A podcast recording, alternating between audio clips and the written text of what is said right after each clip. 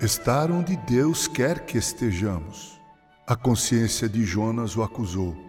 Jonas, é melhor obedecer. Não brinque com Deus. Horrível coisa cair na mão de um Deus vivo. Obedeça.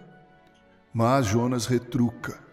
De maneira alguma vou àquela cidade de pecadores inimigos do meu povo, eles que pereçam em seus pecados. O que eu vou fazer? Ora, vou para o mais longe possível. Sem que eu e você percebamos, esse tipo de diálogo com a consciência sempre acontece conosco. De um lado está nossa consciência alimentada pela palavra de Deus, que nos adverte que o melhor é obedecer, e do outro lado estamos nós engendrando desculpas para não fazer o que é a vontade expressa de Deus. O resultado é sempre trágico e doloroso. Fato: resistir ao aguilhão só pode causar mais dor. Jonas desceu ao porto em Jope, daí desceu para o barco. No barco desceu para o porão, do porão do barco foi lançado ao mar. No mar foi engolido por um animal marinho que o levou às profundezas. Que experiência abismal! Tudo porque Jonas relutou em obedecer a Deus.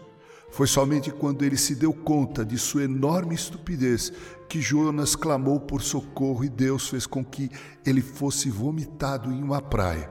Sem querer ser engraçado, diria eu que uma pessoa que não faz a vontade de Deus é mesmo um ser humano indigesto.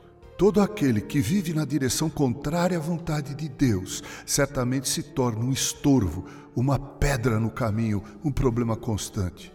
Somente quando fazemos a vontade de Deus, que pode nos custar muito, é verdade, é que nos tornamos bênçãos para as pessoas que vivem ao nosso redor.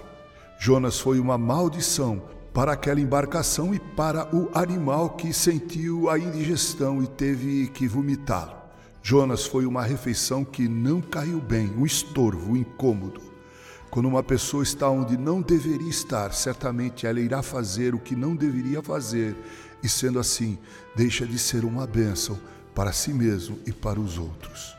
Há uma música na cantata Garirás, Deus Conosco, de Moin, que começa com a seguinte frase: Eu só quero estar onde estás, caminhar em tua presença, leva-me ao lugar onde estás. Sim, é isso mesmo, querido ouvinte.